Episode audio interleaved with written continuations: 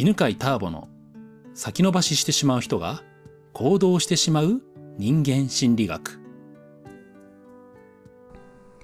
はい。今回はマウントを取ってくる人への対処方法についてお話ししましょう。あなたもマウントを取られたことってありますよね？今回はその原因と解決方法についてお伝えします。毎回このような人生の悩みを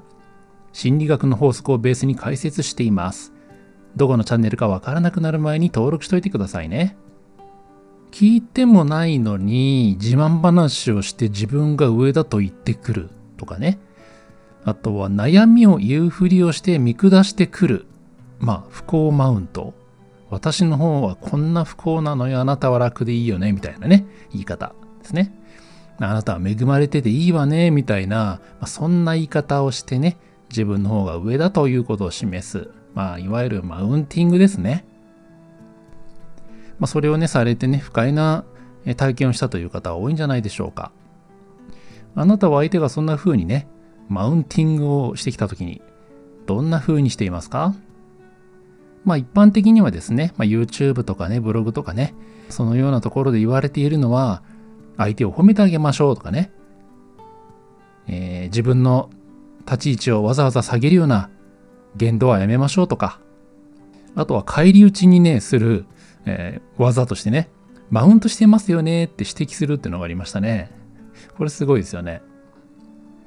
あとはね、まあよくあるのが心の中でね、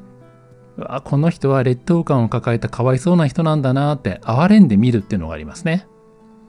かわいそうな人だなってね、哀れんで同情するっていうようなね、まあ、そんな、えー、方法がありますね。さて、これらの方法はどうなんでしょうかね。まあ、正しいのでしょうか。心理学的に見ますと、実はこれらね、す、えー、てマウントを取る言動とやってることは変わらないんですね。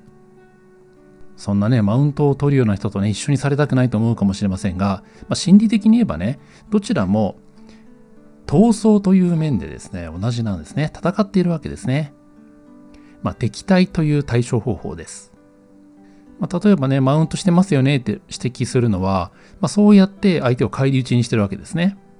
それからね、かわいそうな人だなって、えー、哀れむ、同情するというのも、心理的にね、えー、思考で相手を下に捉えて、まあ、敵対しているわけです。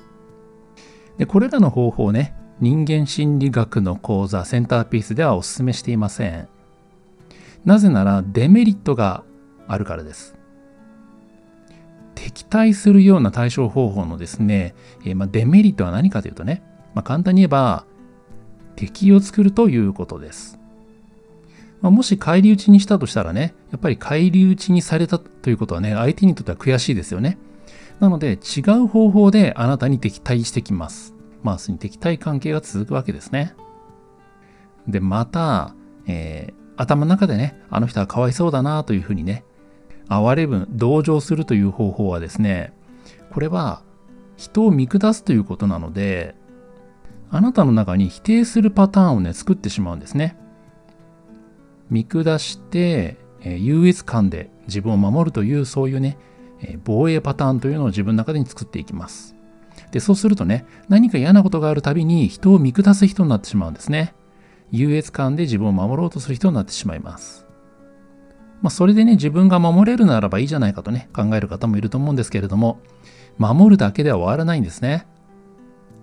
優越感の裏返しで劣等感を感じるようになります。優越感を感じている人は、いつ自分が見下されるかということを恐れるようになります。だから相手がですね、見下していないのに、なんか今見下されたんじゃないかっていうような、まあ、被害妄想ですね。に発展してしまうことがあるんですね。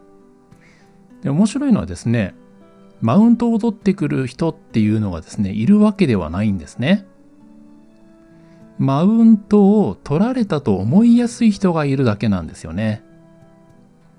もしあなたがマウントを取られることが多いというね、歩みを持っているならば、実はあなたはマウントを取られたと思いやすい心理的な原因を持っています。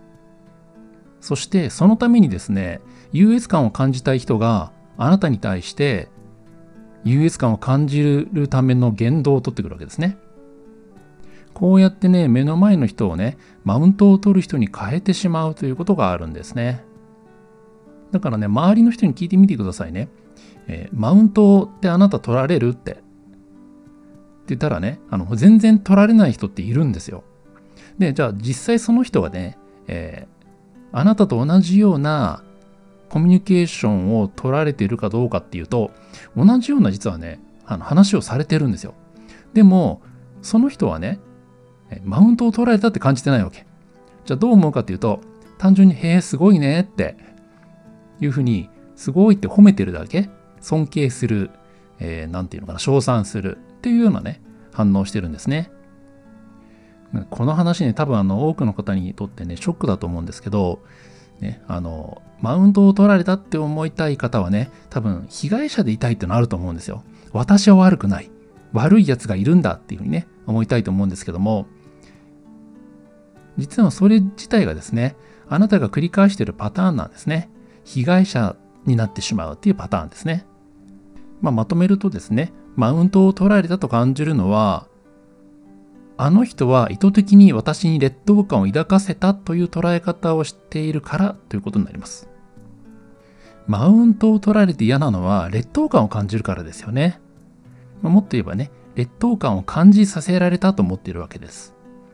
しかし、劣等感は感じさせられることはありません。あなたが劣等感を感じているっていうですね、えあなた自身の感じている捉え方なんですね。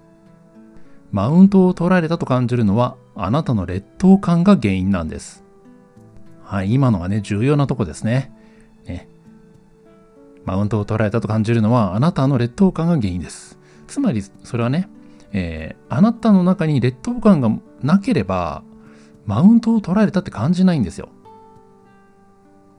もともと持っていた劣等感を相手の言動によって刺激されてあなたが感じたということです。で、これがわかるとね、何がいいかっていうと、本当の原因はね、あなたの劣等感なわけですよね。つまり、出会った相手ではないと。だから、えー、出会った相手すべてにね、マウントを取らせないって難しいですよね。これ本当に面白いのはね、マウントを取られたっていう人ってね、いろんな人にマウントを取られたってね、思うんですよね。で他人のことなかなかコントロールできないんですけど、自分のね、感じ方は変えることができます。で、じゃあその変え方をね、これからお話しますね。劣等感の正体は何かというと、それは自分はダメだなという自己否定感です。何かの分野において自分はダメだなって思っていると、その分野で自分よりも優秀な人を見た時に劣等感を感じます。だからね、もし劣等感がない場合、相手のマウントを取る言動をね、え、していたとしても、それはね、ただの自慢話とかね、え、知識とかね、え、努力の話をしているっていうふうに聞こえるはずです。例えばね、まあ今聞いてる方はね、車にそんな興味がない方多いと思うんですけど、僕はね、車大好きなんですよ。で、車はね、1年か2年にね、どんどん買い替えてね、まあ今までにま40台くらい乗ってるんですけど、っていう話をした時に、あなたは、わ、犬飼ターボマウント取りやがったって思ったでしょうか？それとも、へえ、すごいなーって思ったでしょうか？これ、車という、車をね、持つことに対して劣等感を持ってる人はね、うわ、こいつ自慢話してマウントを取ってきやがったって思うわけですけど、興味がない、車に関して劣等感がない人は、へえ、すごいなと思ったりね。あとは、なんでしょうね。うん。なんでそんなに車ね、好きなんだろうって不思議に思ったりするかもしれませんね。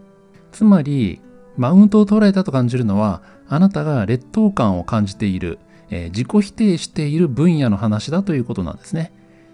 それを教えてくれているわけです。あなたがその分野に関して自己否定をしているということを教えてくれています。で根本解決は何かというと自己否定なので、その逆の自己肯定をすればいいです。で自己肯定をすることによって得られる感覚が自己肯定感です。人間心理学の講座センターピースではそれを、えー、私は素敵な人だという感覚と説明しています。人は結果に対して、えー、比較するとですね、どうしても結果がね、いい結果が出てる人とね、えー、そうでもない結果が出てる人っていうのが分かれますよね。結果っていうのは優劣がつけられるわけですね。じゃあ、えー、どちらも持っている。結果を出している人も出してない人も持っているものは何かというと、それはね、意欲なんですよね。結果というのは行動によって作られます。行動は何から作られるかというと、意欲から作られます。だから、私は意欲があるんだなっていうことを自分で認めてあげることによって、私って素敵な人だなという感覚が、育まれていくわけなんですね。あなたが、えー、マウントを取られたと感じる分野は何でしょうか？その分野についてね、あなたは自分の意欲を認めてあげることによって、その分野での自分を素敵な私だなというふうに認めることができるようになります。そうすると、今までマウントを取られたと思っていた場面でもね、そう感じなくなりますからね。ぜひやってみてください。ということで、さて今日はどんな気づきや学びがありましたか？このチャンネルでは毎週このような人間心理学のお話を更新しています。学びになったなと思った方はぜひもう一つ聞いていってくださいね。ではまた次の音声でお会いしましょう。この番組は犬飼ターボ、ナビゲーター竹岡由伸でお送りしました。